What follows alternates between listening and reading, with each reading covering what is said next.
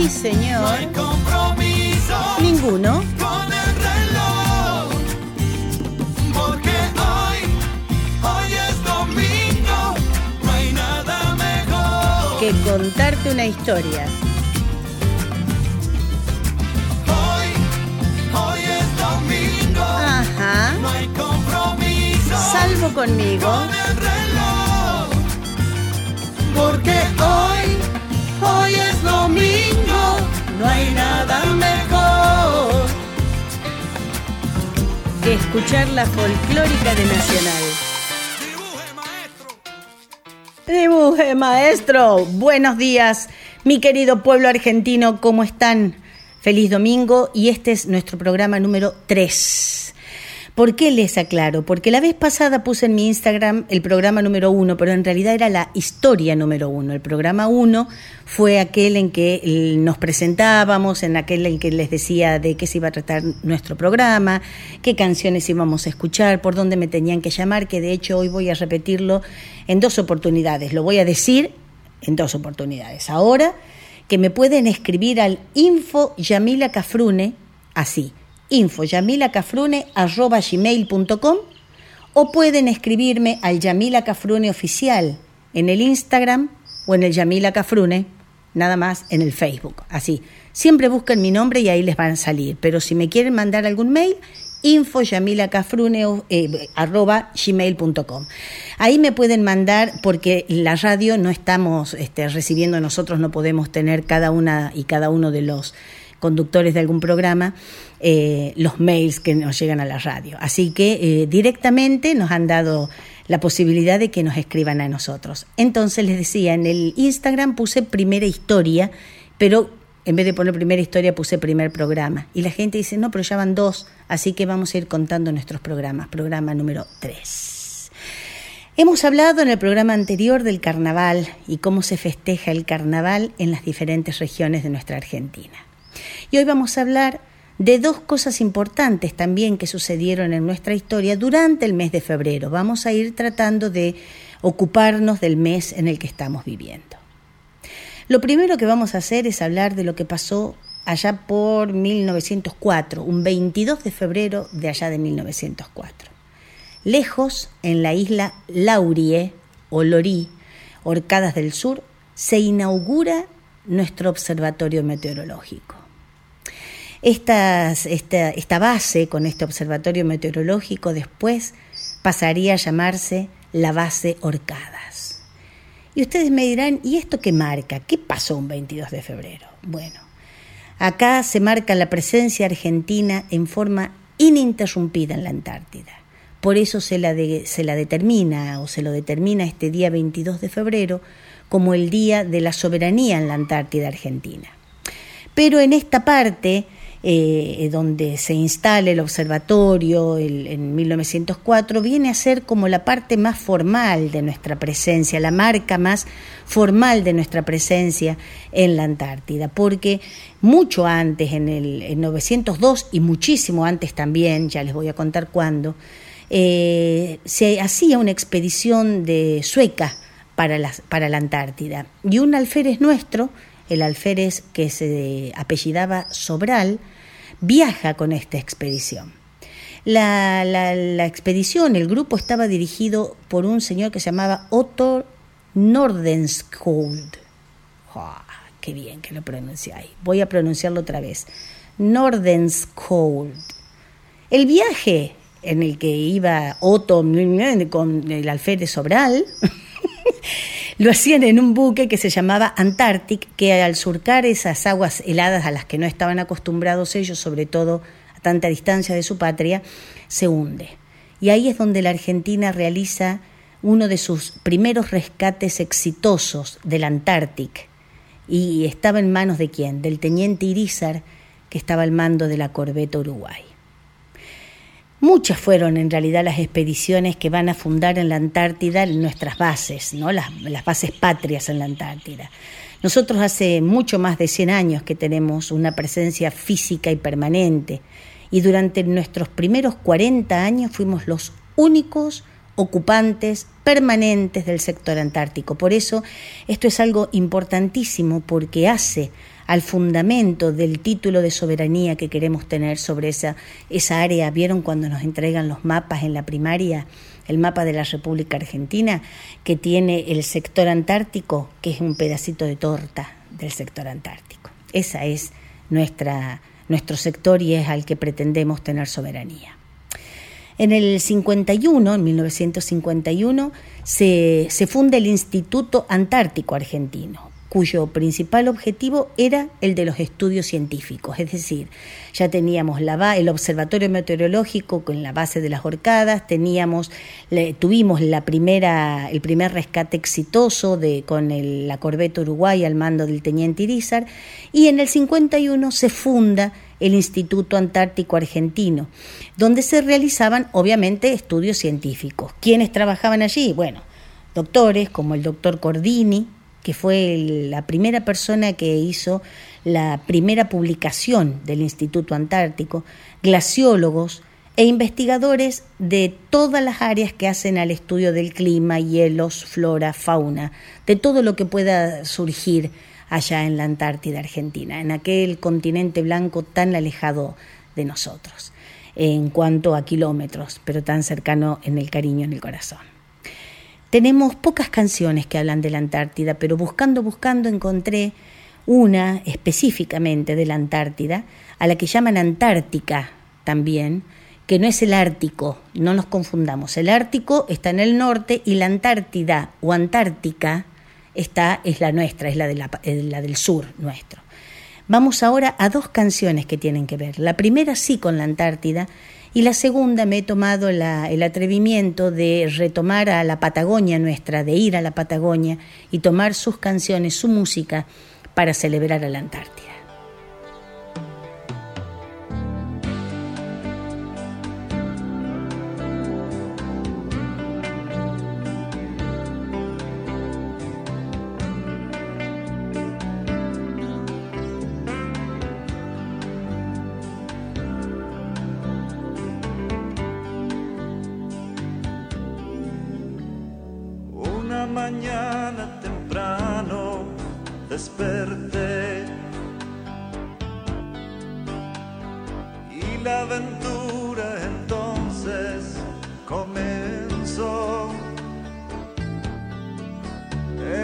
sueño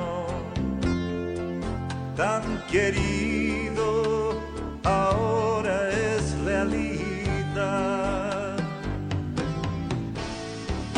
En todas partes se habla siempre de ti. En tu silencio profundo se halla la paz tan lejana. montaña blanca, tu mano vine a tocar.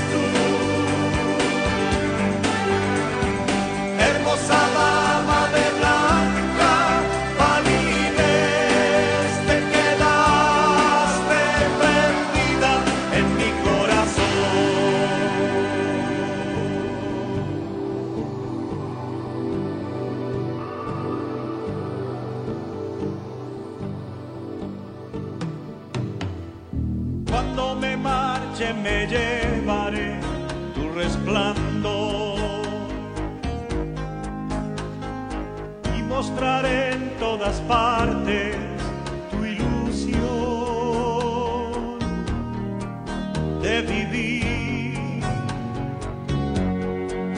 con amor, sin guerras, sin destrucción. Ha pasado ya el tiempo junto a ti. Ha llegado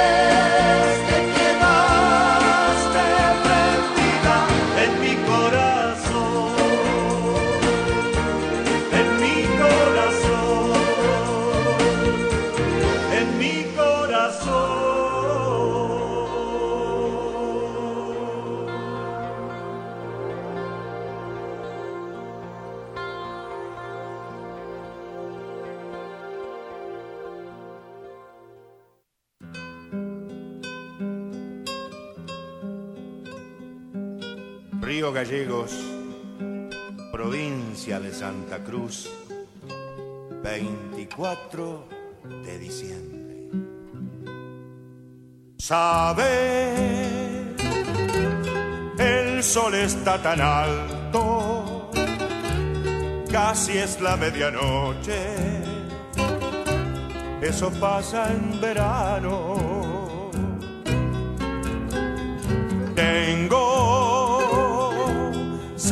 La cordillera por donde la bandera flamea con su sol, con su sol.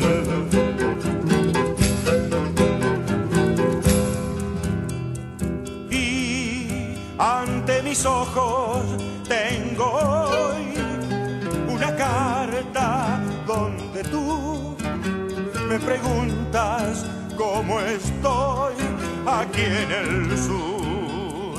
Y yo te digo, corazón, que la patria es como tú, como mamá, como papá, y la defiendo aquí en el sur.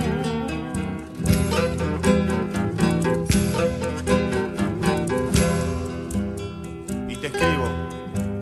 Con todos los muchachos salimos de campaña, por grandes cañadones, por lagos y montañas, y en medio de los bosques de lengas y araucarias, temprano, de mañana, cuando el sol apenas sus crestas asomaba, con el canto de aurora, elevamos al cielo nuestra celeste y blanca, y no puedo decirte en verdad lo que siento, porque para contarte me faltan las palabras. Solo sé que Dios puso ante mis ojos este largo camino y que estoy orgulloso, pero muy orgulloso de ser argentino.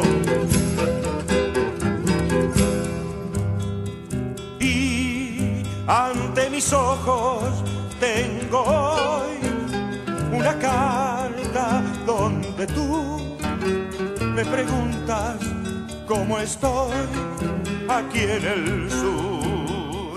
Y yo te digo, corazón, que la patria es como tú, como mamá, como papá, y la defiendo aquí en el sur. La, la, la, la, la, la, la, la. La la la la la la la la la la la la la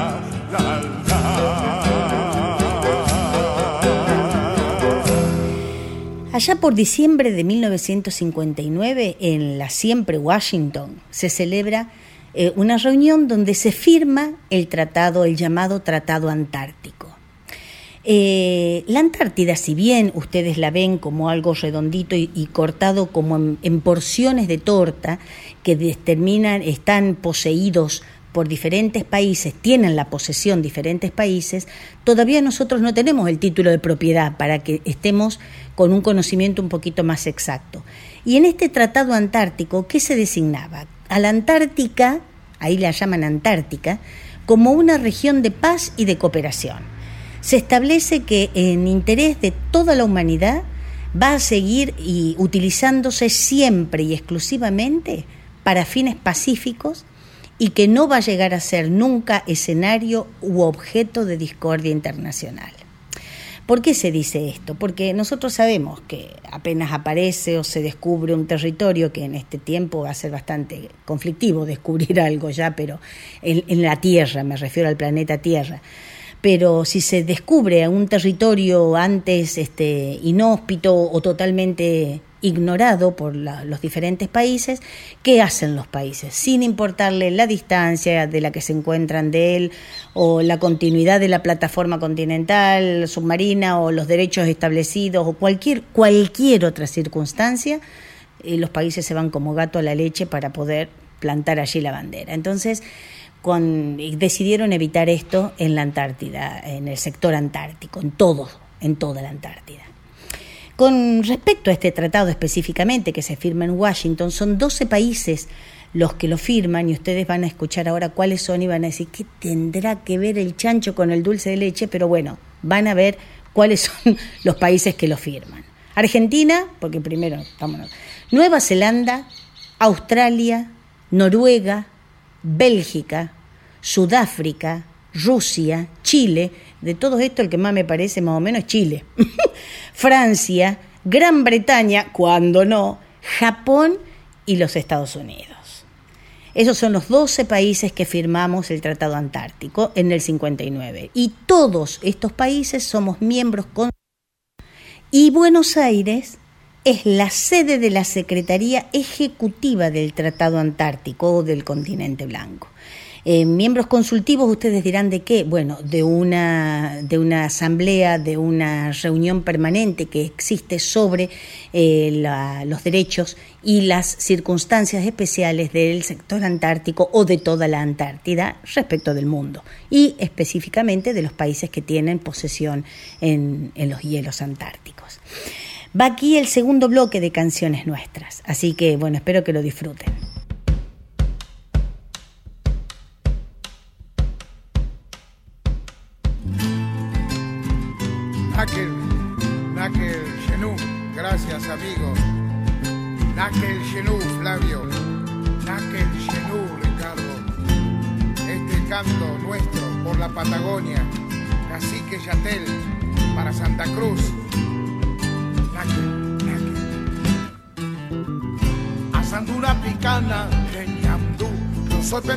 Tarde en el.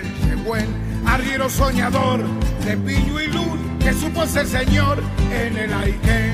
Nakel, Nakel. Con un perro pelao y un cascabel, un caballo cansado, viejo y cinchón, ahí anda guanaqueando Don Chatel, cacique cimarrón de la Unique.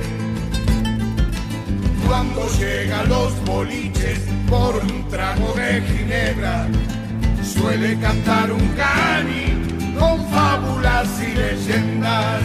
Y los ojos se le escapan hacia el costado del camino, porque ha nacido Tehuelche y antes que nada argentino, y antes que nada argentino. Ay, Cani, Cani, Cani. Oh. Rubén.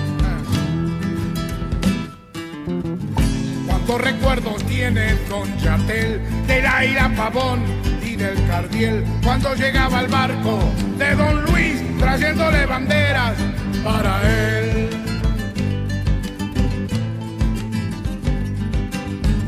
Cuando el invierno suelta su esplendor y se pinta la cima del Chaldén, se me antoja la estampa de Chatel corriendo los ñandúes hacia el sol. Cuando llega a los boliches por un trago de ginebra, suele cantar un cani con fábulas y leyendas. Y los ojos se le escapan hacia el costado del camino. Porque ha nacido Tehuelche y antes que nada argentino, y antes que nada argentino, y antes que nada argentino.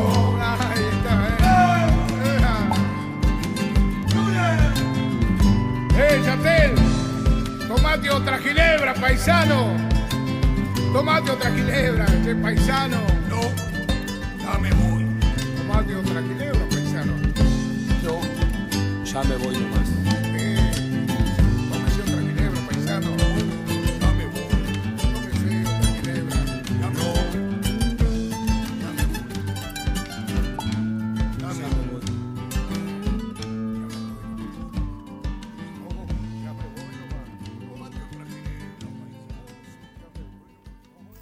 Un ritmo del oncomeo de nuestros paisanos los mapuches, de Milton Aguilar y Marcelo Verbel, Quimei Neuquén.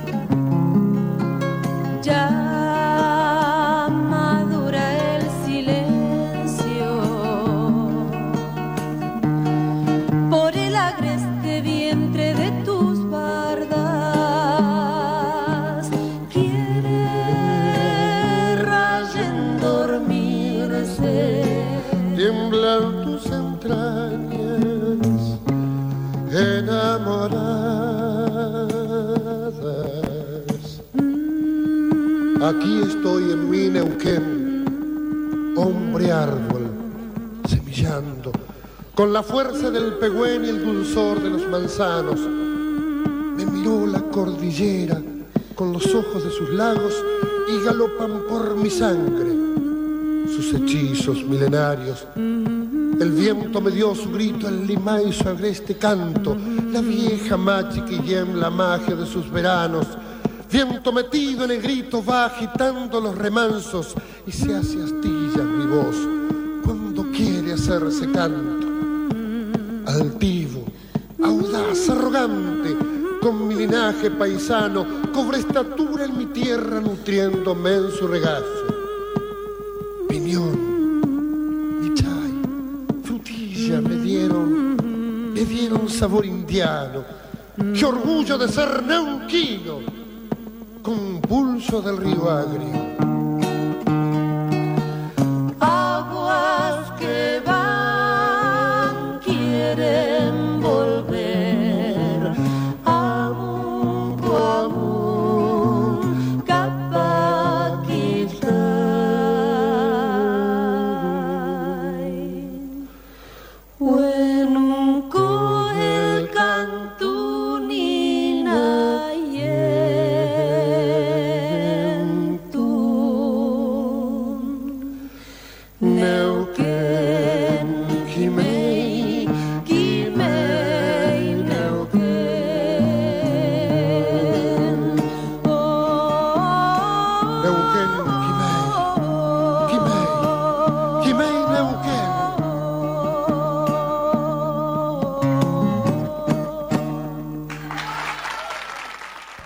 Y nosotras en la escuela primaria y en la secundaria mm, no nos han dado mucha información sobre el continente blanco, salvo cuando querían que aprendiéramos la división política de la República Argentina, que teníamos las Malvinas a un costadito y que nos decían que las teníamos que pintar porque eran nuestras, y ese pedacito que no entendíamos por qué había un cuadradito extra en el mapa, que era, como les digo, como un- una porción de torta y se veían algunas puntitas. No, bueno, muy pocas maestras y maestros nos, eh, nos explicaban bien qué era la, la Antártida Argentina o el sector que los argentinos estábamos ocupando. Bueno. Así que la verdad que no hay mucha información para los niños y las niñas, pero se ha logrado en virtud de, de solamente de investigar y de, y de presionar y presionar y presionar y presionar, que muchas provincias hayan incluido en el calendario escolar al día 21 de junio. El 22 de febrero, como soberanía de la Antártida Argentina, es más difícil porque además los chicos no están en clase, pero el 21 de junio sí. Entonces están antes de las vacaciones de, invierno. Y se ha instituido el 21 de junio como el Día de la Confraternidad Antártica cuyo objetivo, eh, objetivo perdón, es promover la difusión y la toma de conciencia con respecto a la importancia que tiene nuestra presencia o la presencia de nuestro país allí. Eh, la Antártida como sector antártico tiene un régimen jurídico especial, con un, eh, se designa anualmente un delegado, el gobernador de, de Santa Cruz designa anualmente un delegado para esta región, que, que es el que, el que tiene el poder civil, y hay una de, de las cosas que más conocemos nosotros de la Antártida, que es la base Marambio. La base Marambio es la principal estación científica y militar permanente que tiene la Argentina. Se funda ya por 1969 y Marambio era uno de nuestros primeros aviadores sobre el, sector antártico, por eso se le puso el nombre de este aviador. Esta base, eh, que depende de la Fuerza Aérea, está ubicada en la isla Marambio o Seymour, sobre el mar de Weddell. ¿Se acuerdan cuando estudiábamos el mar de Weddell? ¡Wow! ¡Qué difícil que era escribirlo y demás! Bueno, las temperaturas en, aquella, en aquel lugar van hasta, llegan hasta los 30 grados bajo cero y hay vientos de más de 120 kilómetros por hora, lo cual hace que, que el hielo que cae, que la nieve que cae, no quede eh, pegada al piso de, en esa base, porque está como en una meseta la base Marambio, entonces logra ese viento evitar el que se acumule la nieve o los hielos para que la base tenga por lo menos un poco de, de poder caminar.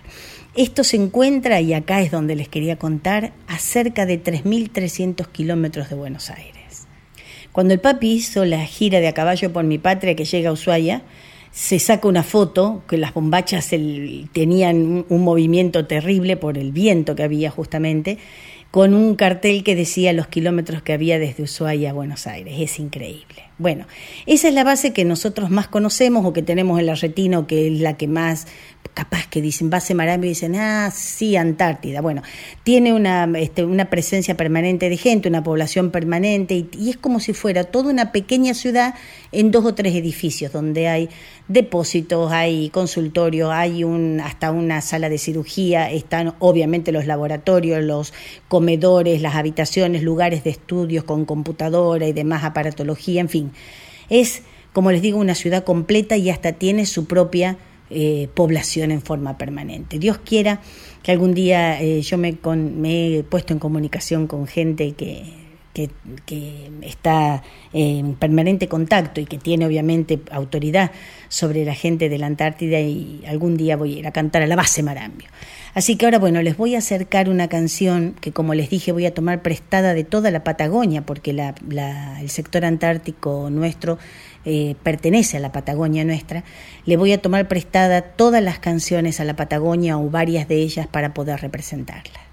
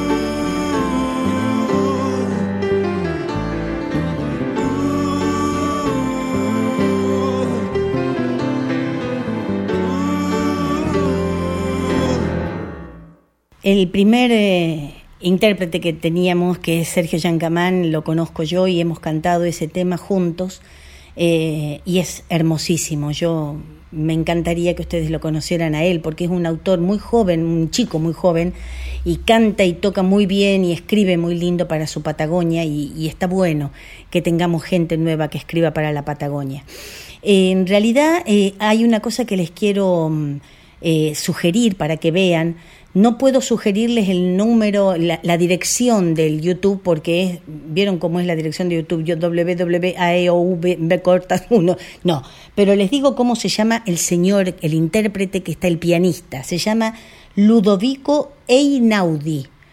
Pongan, busquen elegía para, la, para el Arctic, ponen ellos, y él está tocando el piano sobre un bloque de hielo tremendo, se ve eh, que cómo lo filman y se ve cuando hay unos ruidos que hacen brum, y es, son los desprendimientos de los hielos, pero es toda música instrumental y cuando ustedes escucharan ese ruido iban a decir, ¿qué está poniendo Yamila? Por eso no puedo ponerlo, solamente porque es instrumental y lo que tiene de lindo es ver que cuando sucede el ruido, sucede lo paisajístico también. Entonces, era muy difícil, pero les recomiendo que lo vean porque es un video divino.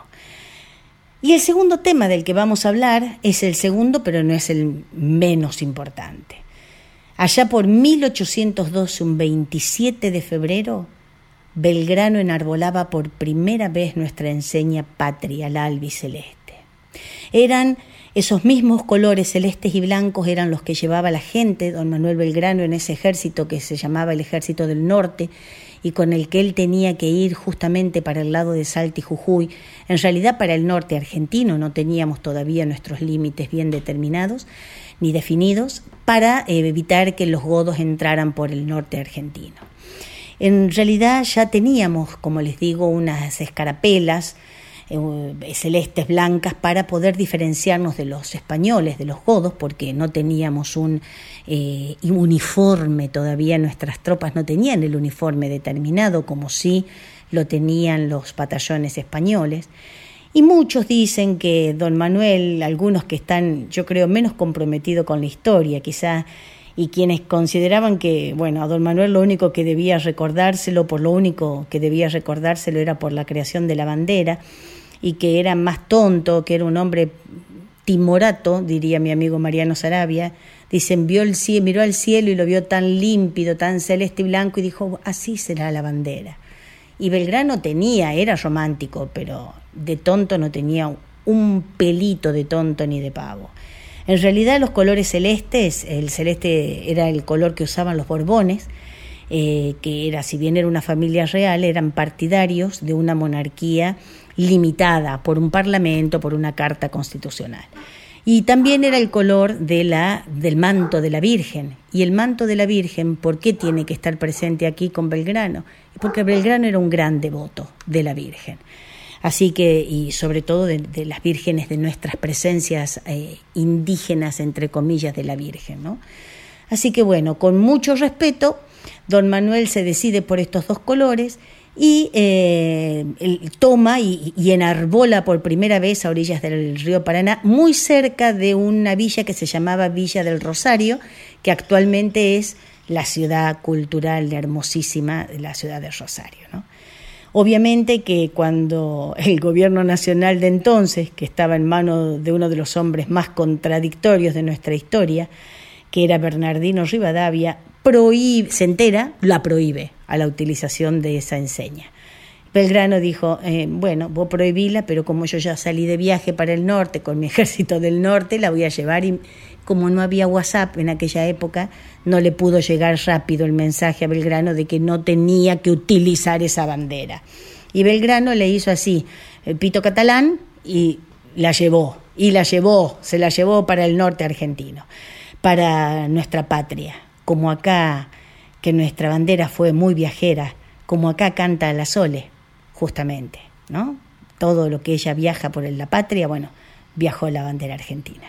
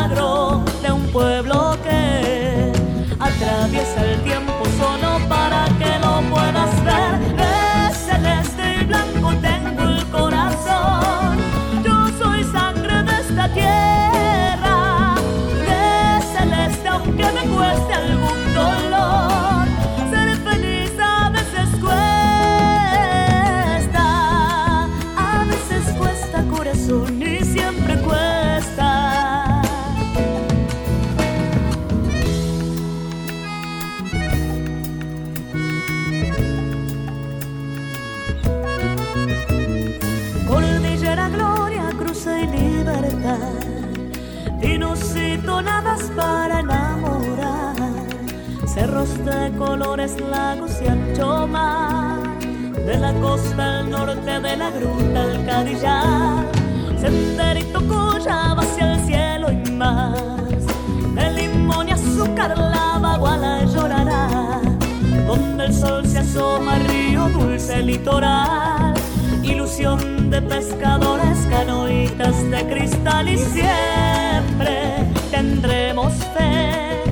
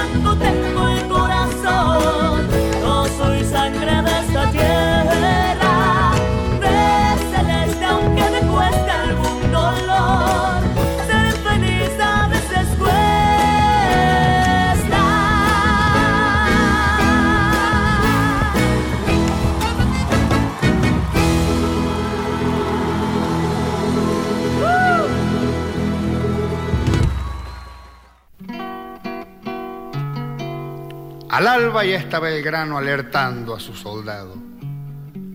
Ah, generalito lindo, por bueno y sacrificado.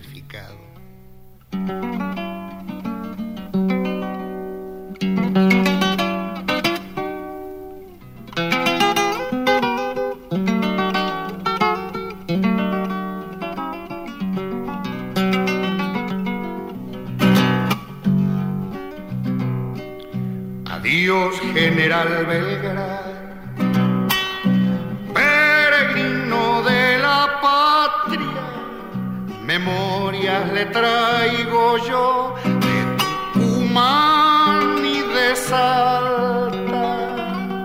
Al tope lo va nombrando seguro la bandera azul y blanca, largándose norte arriba todo el pueblo se le suma, ganoso de libertad, sin desertársele nunca. ¿Qué importa que la perdimos en Huaki, el Capugio y Ayoma? Adiós, general, ya me voy. Toda la tierra se vuelve patria. Usted para darle gloria le crea la bandera azul y blanca. Para darle gloria le crea la bandera azul y blanca.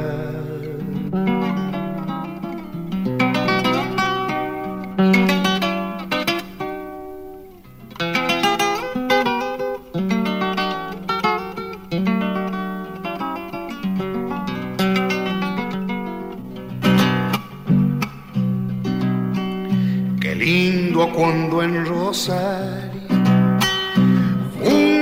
junto casi a las barrancas, vecinas del Paraná, su bandera desplegaba.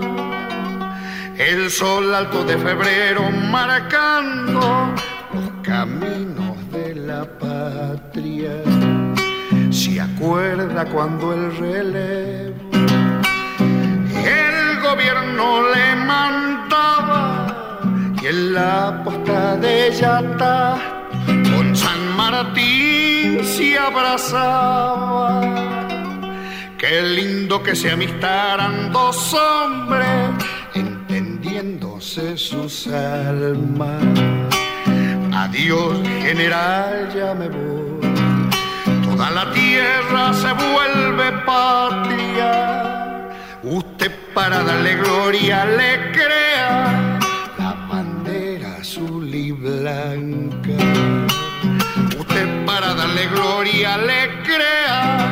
la bandera azul y blanca. Fue un 25 de mayo, y les digo la fecha porque a mí no me gusta andar diciéndoles la fecha porque sé que no se van a acordar, pero esta tiene que ver. ¿Por qué? Porque era un 25 de mayo. Hacía dos años que había sido nuestro primer grito de, de, independencia, nuestro primer grito de libertad. Por lo tanto, fue el 25 de mayo de 1812 cuando en San Salvador de Jujuy don Manuel le pide a Gorriti, que era un cura, que por favor le bendiga la bandera. Y la bandera nuestra tiene su triunfo, su bautismo triunfal, allá en la batalla de Salta por febrero de 1813. El color y el uso definitivo de nuestra bandera albiceleste se determina en, el Congreso de Tucumán en 1816 entre el 20 y el 25 de julio, eh, unos días posteriores a la declaración de nuestra independencia. Y el juramento que Belgrano le pide a sus hombres y mujeres decía, soldados de la patria, en este punto hemos tenido la gloria de vestir la escarapela nacional que ha designado nuestro excelentísimo gobierno. En aquel, la batería de la independencia, nuestras armas, aumentarán las suyas. Juremos vencer a nuestros enemigos interiores, mirá la, cabeza del tipo, ¿no?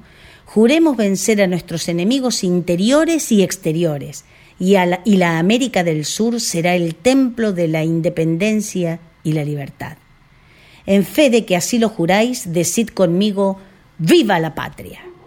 El tipo era un capo Belgrano era un capo y por eso el día 27 de febrero de 1812 se conmemora la primera, el primer enarbolamiento de nuestra enseña patria en vamos a decir así, a orillas del río Paraná, en Rosario, para darnos un- una situación actual.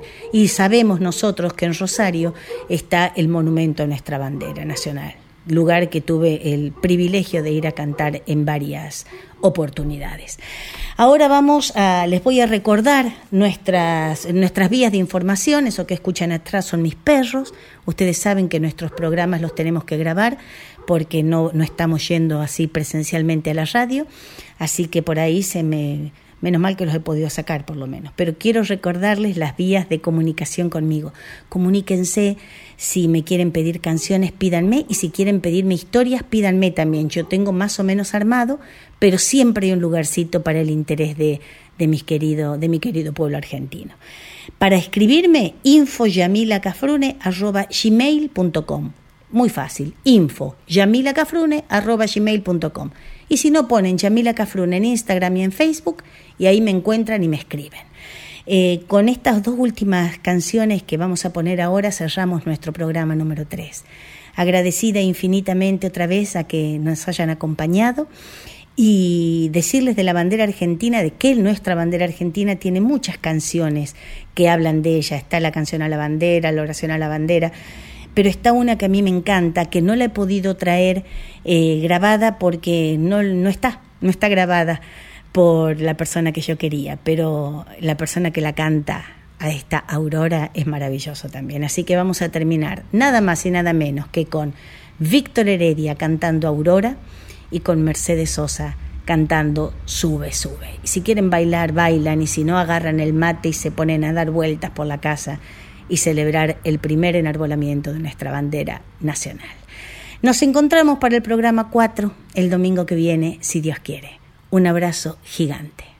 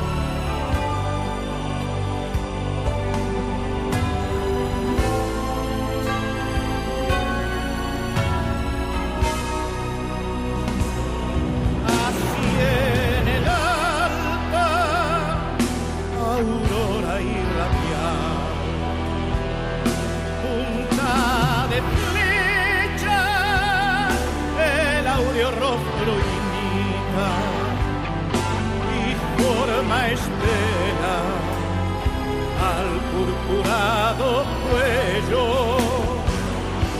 el ala